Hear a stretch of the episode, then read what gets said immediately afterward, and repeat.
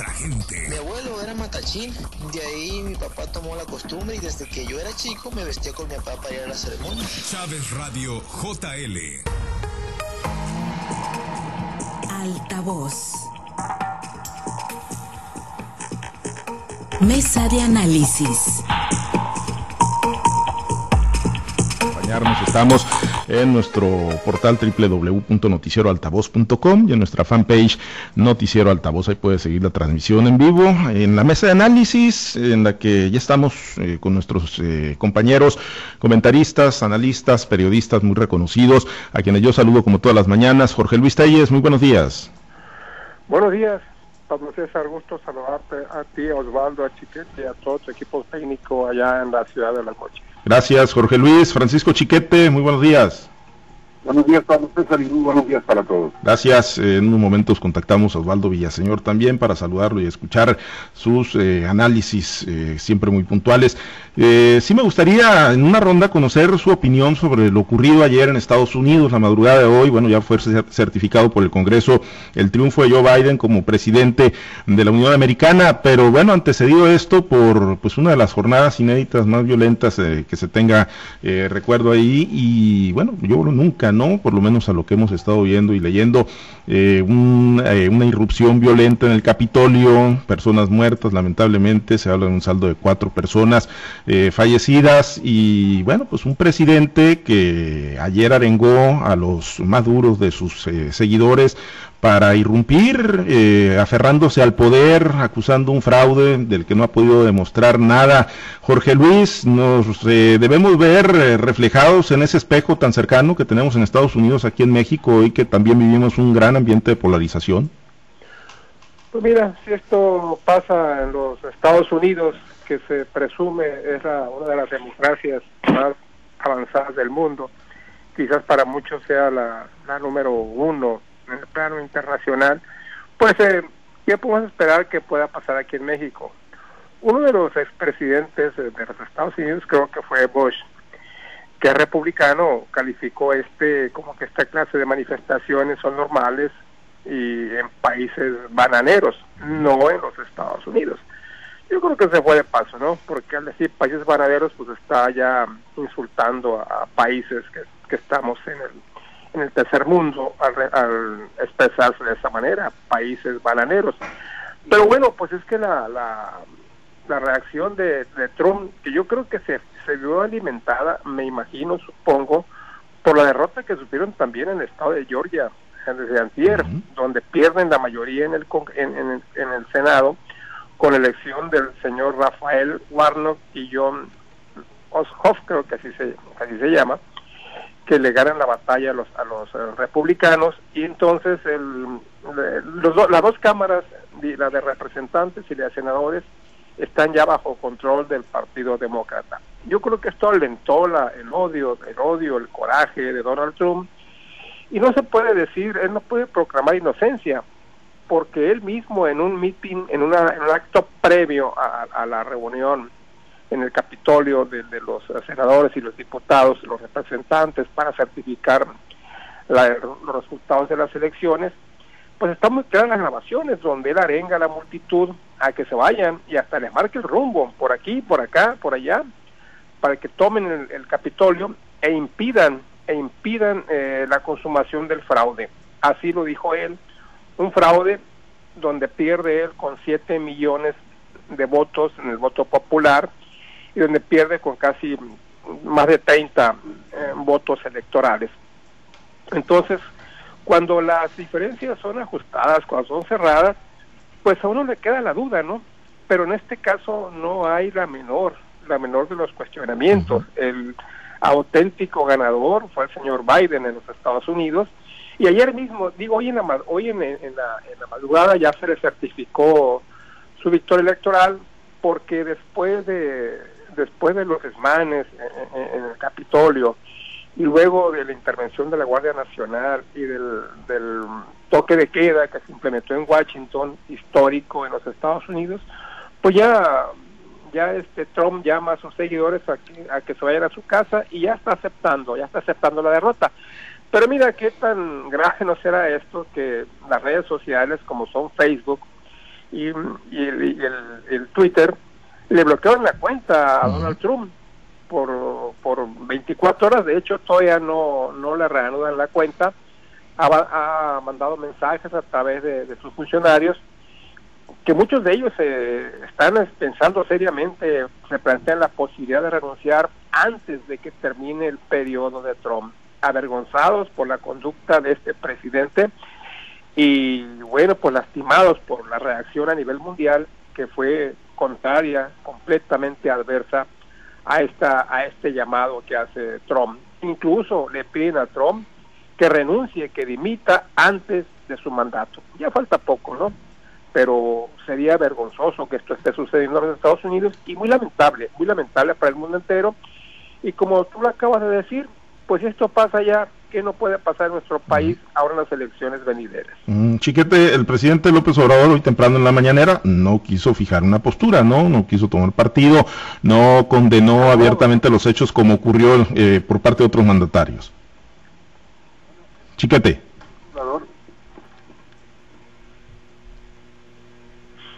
A ver, Chiquete, sí, ¿nos escuchas?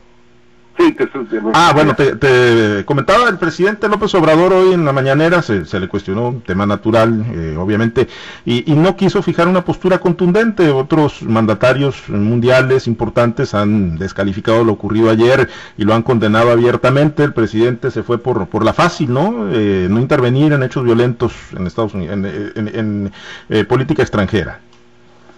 Sí, la verdad es que es, una, una falta de definición muy grave yo creo que el país necesita una interlocución muy clara con, los Estados Unidos y no se está dando. Más bien parece que el presidente está aprovechando la coyuntura para fijar una postura totalmente diferente de la que tuvo en el con el gobierno de Trump.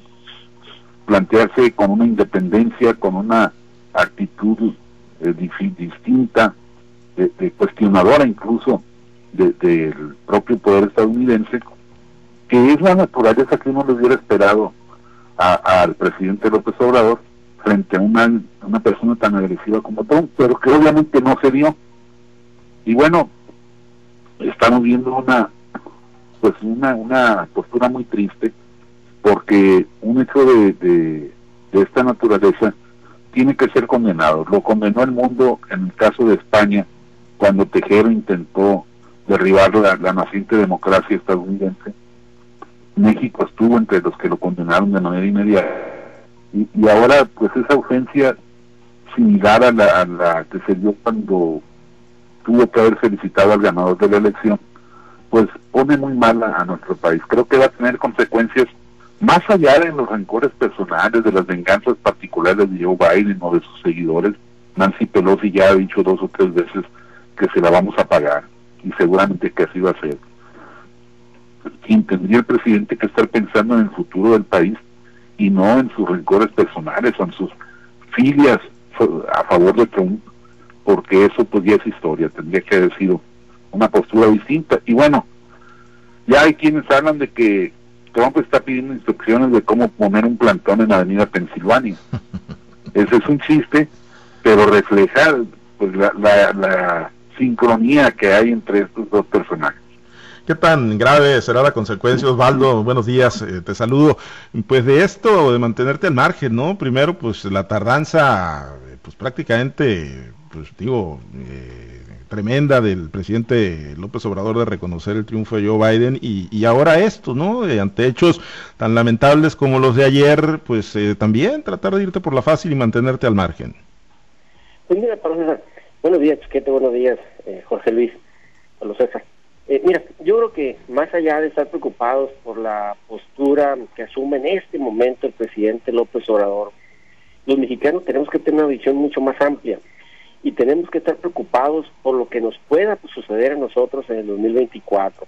¿Y por qué lo digo? A ver, yo, yo rescataría las grandes similitudes que hemos vivido y que hemos visto y observado que han sucedido en Estados Unidos y que asemejan casi casi a la perfección en México también ambos gobiernos populistas, ambos gobiernos que le apostaron, fíjate bien, a la polarización de la sociedad para conquistar el poder, ambos gobiernos que le han apostado a la polarización para conservar el poder en sus elecciones. Y bueno, ¿qué sucede en, Estados Unidos? La polarización a la que le apostó Trump no le alcanzó para conservar el poder y mantenerse en el poder. Aquí López Obrador está haciendo lo mismo, exactamente lo mismo que hacía Trump, lo está haciendo aquí también, polarizando a la sociedad, lo estamos viendo eh, todos los días, eh, como decimos coloquialmente, arremanga a los partidos de oposición, a sus detractores, cuestiona, señala, y bueno, ya hasta amenaza con desaparecer esas instituciones, organismos públicos que están exhibiendo la corrupción de su gobierno, porque bueno, es un mandato de ley, hay una, una, para transparentar el que ser público, y ahora dice, pues hay que desaparecerlo. Pero bueno, ¿qué sucede aquí o qué tenemos que observar los mexicanos? Bueno, los mexicanos tenemos que observar que lo que está sucediendo en Estados Unidos es algo muy parecido que nos va a suceder en México si no se le ponen límites al presidente, límites legales, límites institucionales, límites donde por encima esté el Estado de Derecho, donde por encima esté la ley, por encima estén instituciones que el propio presidente. Y si en 2021 los mexicanos no le ponen un freno, un límite, o le hacen efectivos esos límites, esos contrapesos al presidente López Obrador, pues no hay que asombrarnos lo que estemos viendo con los gringos ahorita. Aquí lo vamos a vivir en 2024. Bien, bueno, pues ahí está el tema de Estados Unidos. Por lo pronto, pues ya la madrugada de hoy quedó certificado el triunfo de Joe Biden por parte del Congreso. Y aquí, bueno, pues en nuestro, en nuestra patria chica, como decimos, bueno, pues todavía hay un ambiente de, indefinición, ¿no? En una de las coaliciones, la coalición Va por México, la candidatura a la gubernatura. Hace unos momentos platicamos en este espacio, aquí en Altavoz, en red, con el gobernador Kirin Ordaz Coppel. Pues obviamente aprovechamos para preguntarle de política, ya todo mundo conocemos el perfil del gobernador, es una lisa enjabonada, eh, difícilmente se le pueden descifrar las jugadas, pero sí hay mensajes que se que están que siguen estando en el ambiente. Hace unos momentos me tocaba leer una columna, eh, la columna kiosco del periódico El Universal, donde dibujan la ruta, dibujan los perfiles y mencionan con mucha contundencia a Juan Alfonso Mejía López eh, como el perfil más idóneo, como el perfil más ad hoc para la coalición PRI, PAN, PRD y sobre todo para pues tener potencial de incrustarse con la ciudadanía, el ciudadano sin partido que, busca pues una alternativa nueva de, gobierno. Eh, Juan Alfonso Mejía es dibujado ahí como quien estaría en la tesitura de ser el candidato. Eh, se ve así, Jorge Luis, a raíz de lo que también ha venido dibujando el Partido Acción Nacional o exigiendo el Partido Acción Nacional en la recta final de las definiciones. Pues mira, como tú lo has dicho con mucha claridad, el gobernador Quirino Ordaz es realmente una lisa es una lisa enjabonada en cuanto al tema político y mantiene el secreto pues muy bien guardado. Y esto cuando hay falta de información, pues nos llega, vamos a la especulación y luego a la desinformación. En los últimos días yo he estado leyendo a los analistas, analistas políticos locales y nacionales y, se llegan a, una serie de especulaciones que tú dices, bueno, ¿y de dónde pues? Por aquí un columnista político incluso se señala a Ricardo Madrid como aspirante a la candidatura gubernamental por parte de la coalición. No tengo nada con Ricardo Madrid, es una muy buena persona, un muchacho joven, pero definitivamente no tiene el perfil necesario para ser candidato a gobernador. Otros em, nombran a, Javier Lizárraga como muy como muy este con muchas posibilidades de ser candidato a gobernador. Inclusive no desmiente las versiones se deja querer. Eh, se está colando en la jugada también el secretario general el secretario general de gobierno y algunas otras personalidades que de repente no estaban en, en el análisis político. De repente empiezan a desplazar las especulaciones que hablaban de Jesús Valdés Palazuelos, el presidente del Comité Directivo Estatal del PRI, de Mario Zamor, el senador, y de alguna otra medida hasta también de Alfredo Villegas, en que yo sostengo que en su condición de diputado federal, pues es aspirante natural, es el candidato natural a la gobernatura del Estado, con mayores y menores posibilidades si tienes, pero, pero yo no lo descartaría, no lo dejaría afuera. Entonces te digo, esta, esta falta de, de Quirino, de, de muestrear de muestrear al posible candidato, de mandar señales, porque todavía no manda ninguna, y estamos ya menos de una semana, de acuerdo al calendario electoral del PRI, que habla de que el día 12 se va a publicar la convocatoria, pues la praxis política sinaloense nos dice, y la praxis política nacional, que el día que se publica la convocatoria, ese día se hace el pronunciamiento oficial al modo viejo por parte de los tres sectores del partido, de los jóvenes, las mujeres y otras organizaciones se han sumado a la estructura del PRI. Entonces, a una semana es, eh, pues, es inadmisible que no tengamos una claridad en cuanto a quién va a ser el candidato del PRI. Yo pienso también que el muchacho este Juan Alfonso Mejía encajaría como posible candidato. ¿Por qué? Porque tiene buena aceptación entre el PRI, entre el PRI y el PAN, pero no se ha dado, no se ha dado claridad tampoco en cuanto a su, en cuanto a su designación. Yo creo que esto ha puesto al PRI en desventaja en este arranque de campaña. ¿Por qué? Porque los demás candidatos con mayores o menores posibilidades ya andan, ya tienen mucho tiempo en campaña. No es el caso de Sergio Torres, que ya va para un mes en plena campaña. Rubén Rocha, que ya sin, con un perfil todavía bajo, pero ya sostiene diferentes actos relacionados con su, con su carrera hacia la gobernatura. Entonces esto, yo siento que a estas alturas, cuando menos, deberíamos tener una idea de quién va a ser el candidato. Y es hora que todavía no lo tenemos. Y seguramente no escuché la entrevista que le hiciste a Quirino porque no me pude, no me pude sintonizar, pero bueno, este, me imagino que no te dio ninguna, ningún mensaje, ninguna, ningún ninguna señal de quién va a ser el candidato. El perfil sí lo dibuja, ¿eh? Y también eh, muy en la idea de que, pues, debe ser muy de corte ciudadano, ¿no? Partiendo de lo que es él incluso, ¿no? De cómo él fue candidato por el Verde Ecologista, luego por el Partido Revolucionario Institucional, pero ha integrado un gabinete muy plural. Sí, sí se reconoce, ¿no? Por parte del gobernador que, pues, hoy hay que ir hacia candidatos que tengan mucha penetración con la sociedad, más allá de las estructuras partidistas. Chiquete y, ahí, bueno, pues sí pareciera, ¿no? Que, hay perfiles que están más en esa tesitura que otros, ¿no? Más allá de dirigentes partidistas, eh, pues personajes que pues estén participando, pues sí en política, sí en gobierno, pero que tengan mucho contacto con la sociedad y sobre todo potencial de crecimiento con los ciudadanos. Sí, bueno, esa ha sido siempre la, la idea del gobernador en este, en este, para este caso, para este episodio de la vida pública sin embargo, pues creo que sí ha sido un poco lento el proceso de incorporación, de, de, naturalización, de placeo, como dice Jorge Luis, de los aspirantes. Creo que eh, con Madrid, con Ricardo Madrid se hizo un intento, no funcionó, no ha dado este, el ancho. Con, con Juan Alfonso Mejía se hizo el intento también y ahí yo creo que no es un candidato digamos, el más popular entre las estructuras, pero ahí está, tiene, tiene su proyección. Habrá que ver eh, si le alcanza, como en todos los casos.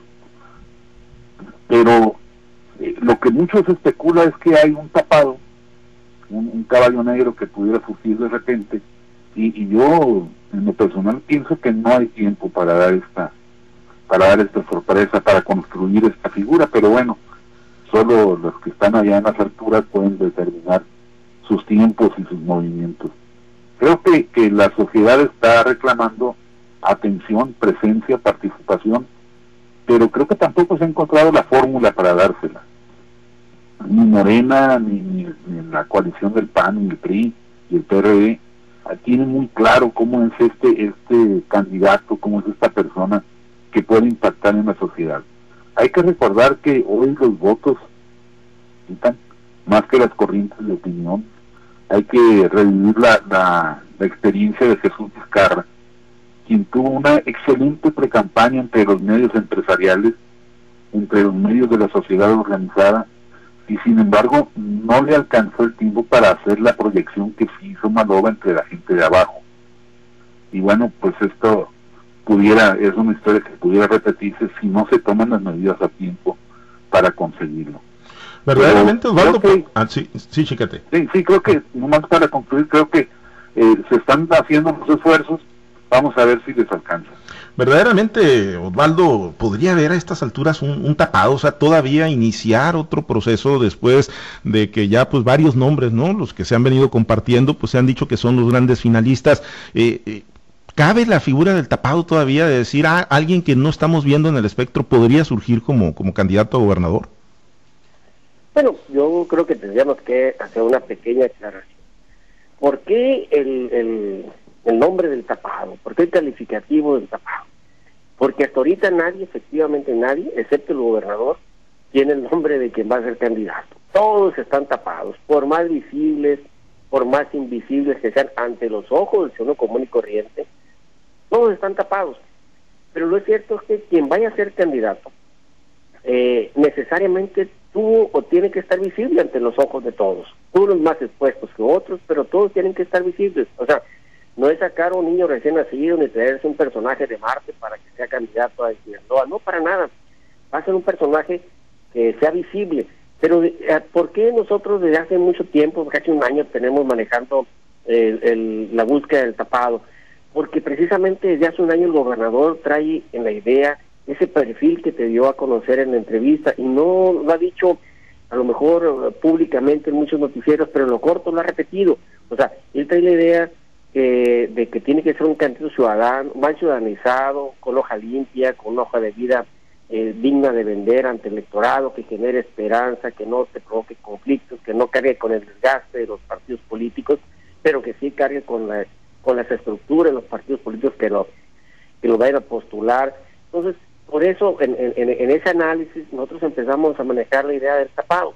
Pero lo que sí es cierto es que a ver, a escasos días, escasos seis días de que salga la convocatoria, a escasos siete, ocho días de que se den los pronunciamientos y conozcamos el nombre, porque lo me parece, se tienen que hacer los registros y la idea es que se registre uno solo. Lo que está planteando el gobernador es algo que ya se viene planteando desde hace mucho tiempo. Es más, por ahí en el año pasado escribió una columna que se la titulamos El traje del candidato, donde hablamos precisamente de ese perfil que dibujó el gobernador.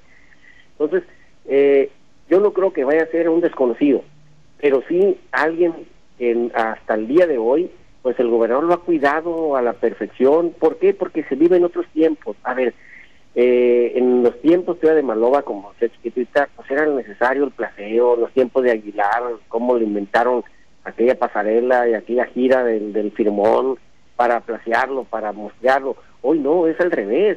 Hoy, por ejemplo, eh, lo que se va a vender es un ojo de vida, pero la oposición a Morena no va a estar fincada en un caudillo o en un líder que arrastre masas, no, la oposición a Morena hoy va a estar fijada precisamente en tener un candidato que genere algo diferente o que inspire algo diferente a lo que se tiene ahorita el día de hoy en los partidos políticos, en aquel que no tenga una hoja de vida eh, que le puedan cuestionar. ¿Por qué? Porque lo hemos dicho, las campañas venideras van a ser el 80% contra campaña, o sea, golpeteo, y el 20% campaña, o sea, propuestas, y va a ser 80% mediática, o sea, de aire, y 20% tierra. Entonces, hay nuevas condiciones. Hoy la oposición va a ser social hacia aquellos que no quieran ver eh, eh, que continúe el gobierno López Obrador, o bien aquellos que están conformes con, con López Obrador y que no quieren que regresen los gobiernos del PRIAN. Entonces, va a ser un movimiento social porque va a haber un ambiente polarizado.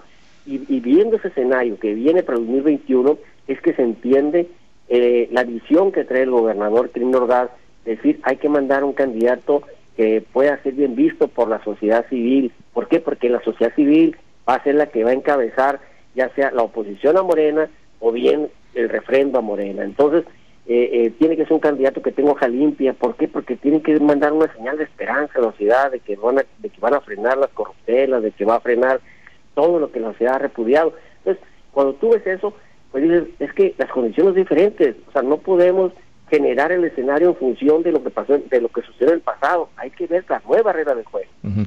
Bien, eh, para una eh, ronda final rápida, eh, Jorge Luis Osvaldo Chiquete, el tema Morena, se registraron, los comentaba Osvaldo, se registraron y la realidad es que se rompió el chinchorro y yo no sé, eh, partiendo de lo que ocurrió en el proceso interno para la selección de candidato, precandidato a la gubernatura con Roche y los resabios que esto dejó con Gerardo Vargas y con eh, el químico Benítez y con Arnulfo también que se registró ahora por la vía independiente, pues, pues yo no sé si partiendo de eso, eh, ¿cómo le van a hacer en Morena? Porque pues a raíz de los registros, Jorge Luis, que se dieron, por ejemplo, en Ahome se registró el alcalde Billy Pero está siendo descalificado ya por los propios morenistas. Eh, hay registros en Culiacán, eh, le están tirando a todas, dejan abierta la posibilidad no nada más de buscar eh, candidatura a diputado federal, dicen que pueden buscar alcaldías, en fin, se rompió el chinchorro en Morena y con el antecedente de lo que ocurrió en el proceso de la gubernatura, pues eh, parece que se va a convertir esto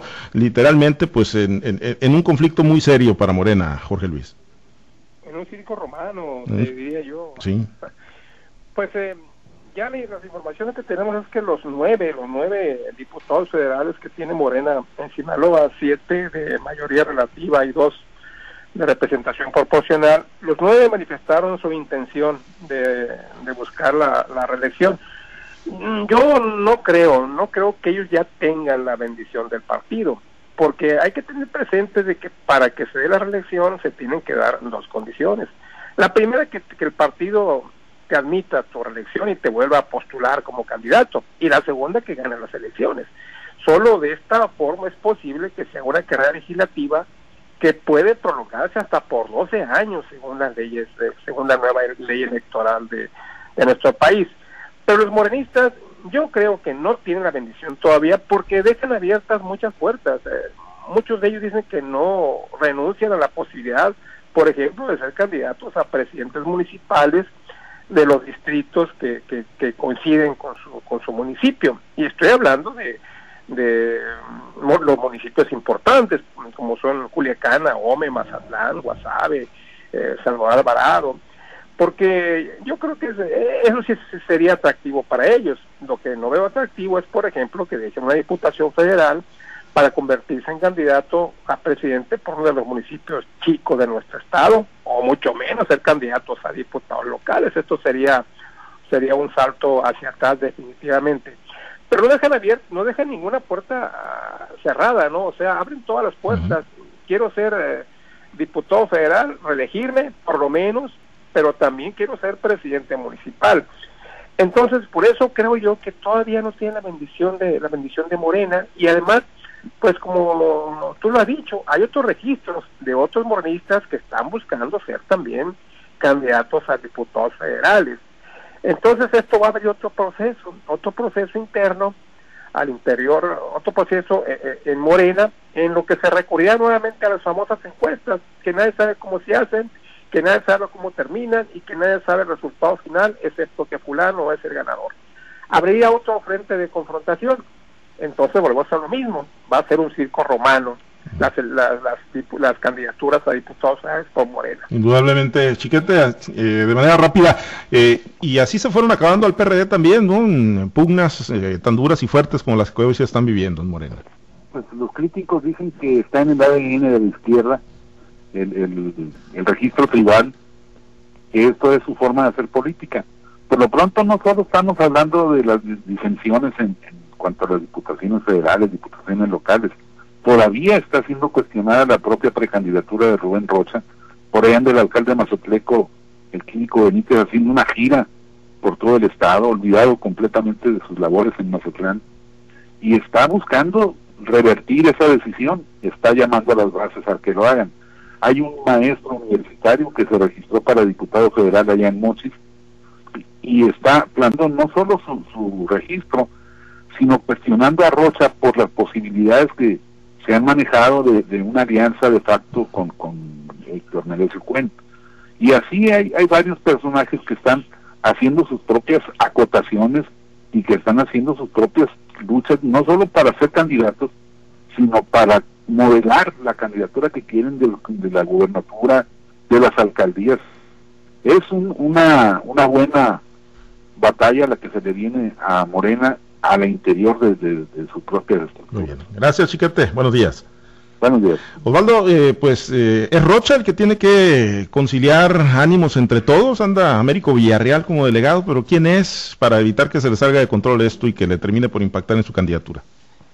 Mira, yo creo que en el caso de Morena hay asuntos de fondo y el propio Américo Villarreal se encargó de, decirlo el día de ayer.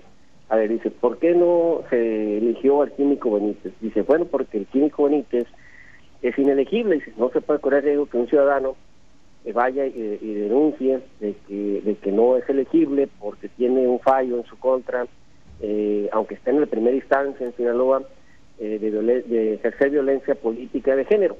Entonces dice, pues no podemos, pues como esa fue la causa del por qué sacan a, a Químico, pues el Químico prácticamente estaría diciéndole adiós a la posibilidad incluso de ser candidato alcalde, de ser candidato a diputado federal. Entonces, ¿qué está haciendo el Químico? Pues yo creo que está haciendo eh, eh, lo que en su interior dice, ah, carajo, pues qué buena jugada me hicieron. Eh, ¿Quién controló? ¿Quién quién puso la denuncia? La síndica procuradora. ¿Y de quién era la síndica procuradora? ¿De qué tipo es? De Rubén Rocha. ¿Quién me sancionó? No, pues, eh, el bueno, ¿quién presentó la, la moción para la sanción? Eh, no, pues la presentó la magistrada fulana de tal y que es la esposa de Jacinto Pérez Gerard. ¿Y de quién es Jacinto Pérez? Profesor de Rocha. ¿Y quiénes puso los magistrados del Tribunal Electoral? Pues todos los puso Rubén Rocha. Pues entonces eso es un asunto casero orquestado de manera casera. ¿qué, qué hace haciendo el, químico? Una de dos. Dice, obligar a Rocha que, a que quite todos los cargos para poder cuando menos conservar la posibilidad de ser alcalde, o bien pues quemar su casa con el gusto de verla de frente a ver, como dicen luego, ¿no? O sea, yo no, no me impediste que fuera alcalde cuando menos, pues ahora yo impido que tú seas gobernador. De ese tamaño está el pleito en Morena, de ese tamaño hay que dimensionarlo, pero eso es el 1% del verdadero problema que tiene Morena. Ya lo estamos viendo con, con las candidaturas a diputaciones federales, hay 400 y tantos eh, aspirantes, eh, 48 si no me recuerdo, que quieren ser diputados federales eh, y resulta que son 300 distritos nomás de los actuales que quieren reelegirse. ¿eh? Entonces, pues no alcanzan los números, pero además hay otros personajes que están surgiendo también, el caso de Billy Chapman, el caso del Chicote Ayala, que están buscando ser diputado por Morena el distrito 02, y otros personajes más que se registraron. Entonces, viene una verdadera batalla campal por las candidaturas. ¿Y por qué, esa, por qué tanta efervescencia, tanta hambre de poder? Bueno, porque bajaron el zarzo, como decimos coloquialmente, pusieron a ras de tierra la posibilidad de ser candidato o de ser diputado federal. Entonces bajaron mucho las expectativas pensando que la gente vota ciegas y que a ciegas va a volver a votar en 2021 y que cualquiera puede ganar la elección.